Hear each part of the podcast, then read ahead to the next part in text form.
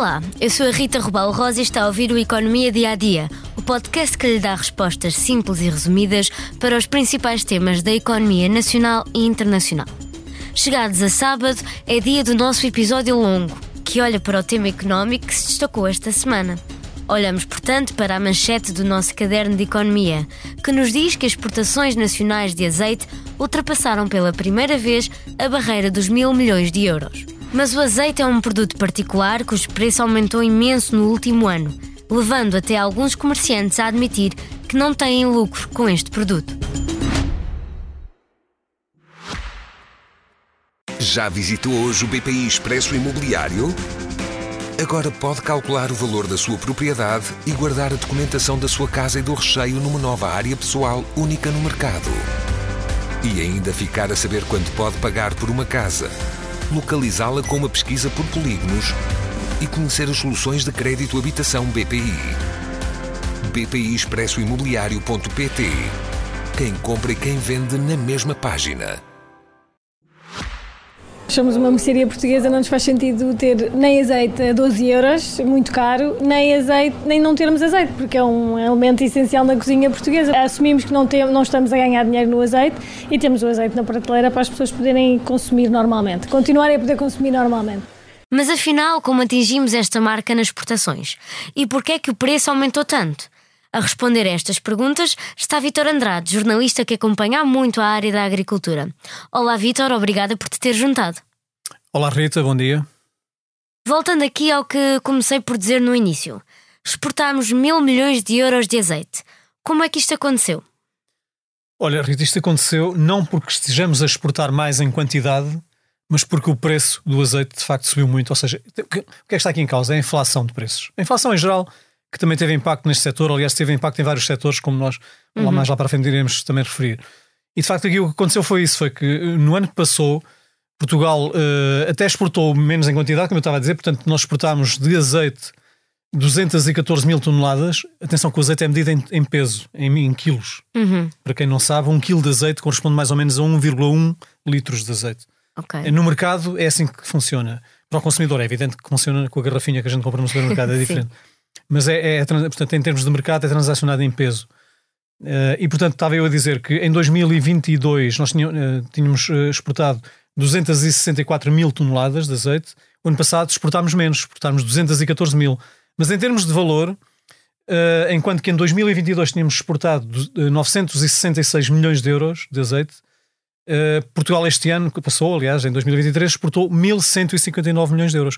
Precisamente porque o preço do azeite disparou. Na já, produção. Na produção e no consumidor e por aí fora. Pronto. Certo. Uh, e, e, para que países é que costuma viajar o nosso azeite? Olha, é, as principais exportações do azeite nacional, que é muito cobiçado, atenção, Portugal neste momento está a ganhar os primeiros e os segundos prémios e os terceiros prémios em quase todos os concursos de azeite a nível mundial. Isto o que a gente sabe, se calhar, mas de facto, há um concurso mundial muito prestigiado, que é uma espécie dos Oscars do azeite, que é feito em Nova Iorque normalmente, uh, que é o Prémio Mário Solinas, e em que Portugal, de antes, de antes, que é há uns 10 anos atrás, 15 anos atrás, não chegava sequer àqueles lugares de, perto do pódio, nem pensar. Hoje em dia está sempre presente nas várias categorias, nos primeiros lugares, nos segundos lugares, e portanto o azeite português é de facto um dos melhores azeites do mundo neste momento. Pouca gente sabe disto, se calhar, mas é, é isso que está a acontecer e os, as pessoas que estão no mercado sabem disso. O que é que as pessoas que estão no mercado também sabem? Sabem que comprando o azeite a granel uh, ao produtor em Portugal, ele fica muito mais em conta para quem depois o vai embalar, que vai ganhar então valor acrescentado pela embalagem que faz. Uhum. Quem é que normalmente faz isso uh, em relação ao azeite português? Espanha, que é o principal produtor e o principal embalador e o principal comercializador de azeite do mundo, e Itália, que é, não é o segundo, mas é o terceiro, para aí, a nível mundial também, e que é um país que, aliás, quando se pensa em azeite, normalmente pensa-se em Itália. Certo. Não é? Há uhum. muito essa.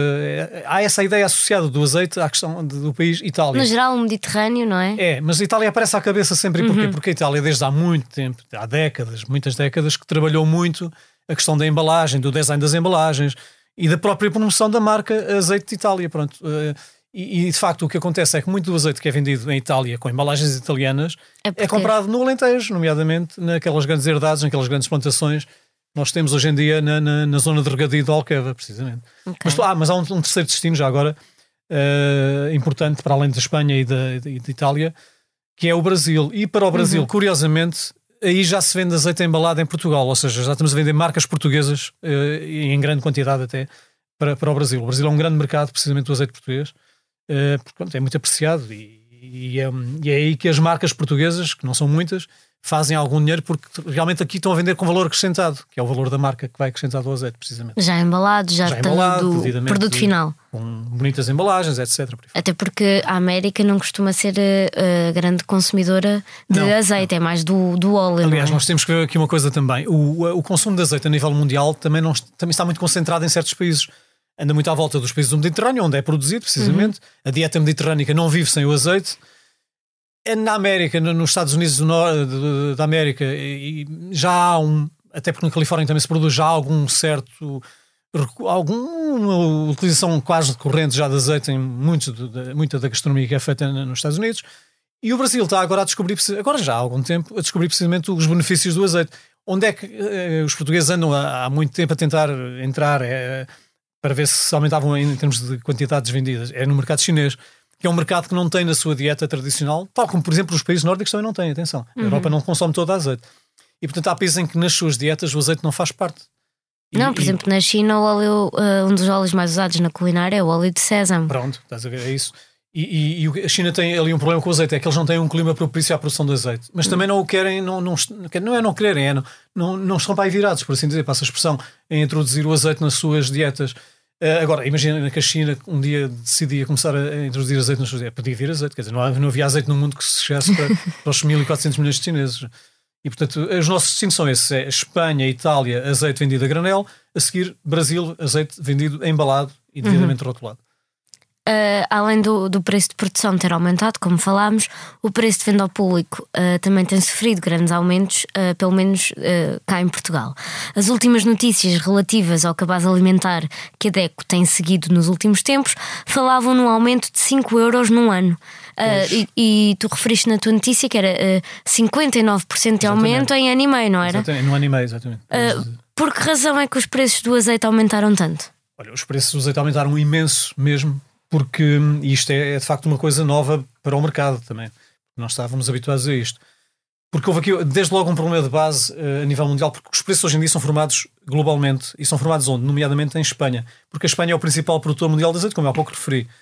Uh, só para vocês terem uma ideia uh, do que é que estamos a falar em termos de quantidades, a Espanha produz, produzia, antes do que eu vou dizer a seguir, produzia 1 milhão e 500 mil toneladas de azeite por ano. Portugal estava a produzir ali na casa das 160 de mil toneladas. Vejam bem a diferença que está aqui em causa. O que é que aconteceu nos últimos dois anos, já, já são dois anos seguidos em Espanha? Em vez do, tal, do tal milhão e meio de, de quilos de, de, de, toneladas de azeite, a Espanha caiu para quase metade. Está, neste momento, o ano passado, na, na, última colheita que houve, produziu apenas 800 mil toneladas de azeite. É quase metade. Uhum. Ou seja, houve ali uma quebra grande. E porquê é que houve uma quebra grande? E está a haver, e vai continuar a acontecer isto tem tudo a ver com as alterações climáticas. Pois. Tudo a ver com as alterações climáticas. As doenças, as pragas, que, que, são cada vez mais frequentes, que afetam o fruto quando está na sua maturação, etc.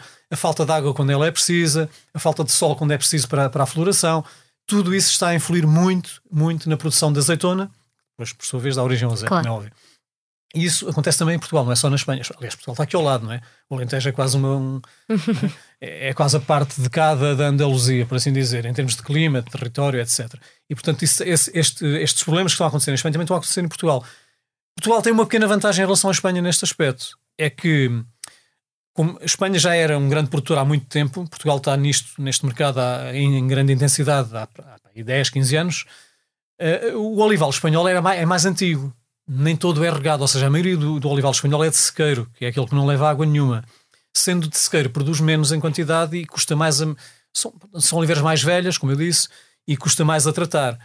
O que é que acontece de vantagem em relação ao, ao, ao, azeite e ao olival português? É que o olival português, em grande medida, eu diria que 80% do olival português hoje em dia situa-se no Alentejo e é regado. É regado pela água de Alqueva, da barragem de Alqueva. Ou seja, é um olival novo, Uh, que, não, que não há falta água para regar e que tem um tratamento completamente diferente. Aliás, a própria plantação em sebe, que é o chamado olival intensivo e o super intensivo, consoante a distância entre as árvores, uhum. é muito superior. A produtividade por hectare é muito superior àquela que acontece em Espanha, por exemplo. Até essa é a vantagem de Portugal em relação à Espanha. No entanto, lá está, as alterações climáticas afetam os dois países por, por, por tabela, quer dizer, nós não estamos assim tão longe de Espanha, estamos aqui claro. mesmo ao lado.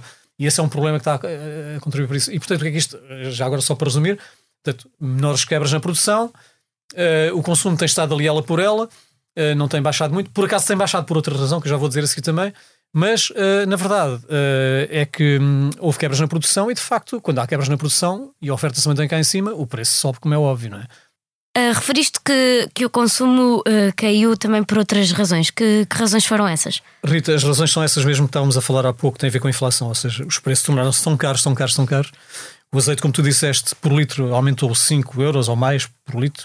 Neste momento, uh, o litro do, do, azeite anda aí na, acima dos. É muito normal encontrar-se acima dos 10 euros, 12 euros que é uma coisa que era completamente impensável há um ano, há dois anos atrás. Portanto, como, como, como o preço subiu muito, é evidente que no orçamento familiar isto pesa, não é? Claro. E nem todas as famílias conseguem aguentar. Até as marcas brancas, não é? Exato. Que se calhar em, antes da inflação começar a disparar, o azeite por litro custava Exatamente. às vezes 5 ou 6 euros nessas marcas uh, próprias. Precisamente. E portanto é isto, é o que está a acontecer, é isto. Como o preço subiu muito, apesar do consumo ter vindo ali, uh, tinha estabilizado mais ou menos nos últimos anos. A verdade é que agora, confrontados com este aumento de preço, as pessoas olham, pensam duas vezes. Quer dizer, em vez de comprarem um litro de azeite, se calhar compram, vão mais para o óleo ou para um azeite de segunda categoria, para não sei. Ou podiam não usar ou, nada. Ou nem usam, pronto. Que se torna a comida Exato. um bocadinho mais saudável e tudo. Mas, eh, não, o azeite é faz bem à dieta. é verdade. Em é geral, verdade. mas pronto. Um, mas fugindo agora aqui um bocadinho do azeite. Uh, não é só este, este produto que se destaca nas nossas exportações, pois não. Um, que outros produtos Sim, houve, eh, lá está. Isto tem tudo a ver com a questão da inflação, ou seja, a inflação acabou por fazer impulsionar, por, acabou por impulsionar muitas das exportações portuguesas em vários segmentos de atividade, em vários setores. Onde é, onde é que houve também muita, uma grande subida, por exemplo, foi uh, aqui no, no setor das, por exemplo, das, das frutas e legumes, uh, em que se um, atingiu aqui um valor que nunca tinha sido atingido, também dos 2.300 milhões de exportações. O crescimento foi de 11%, foi brutal.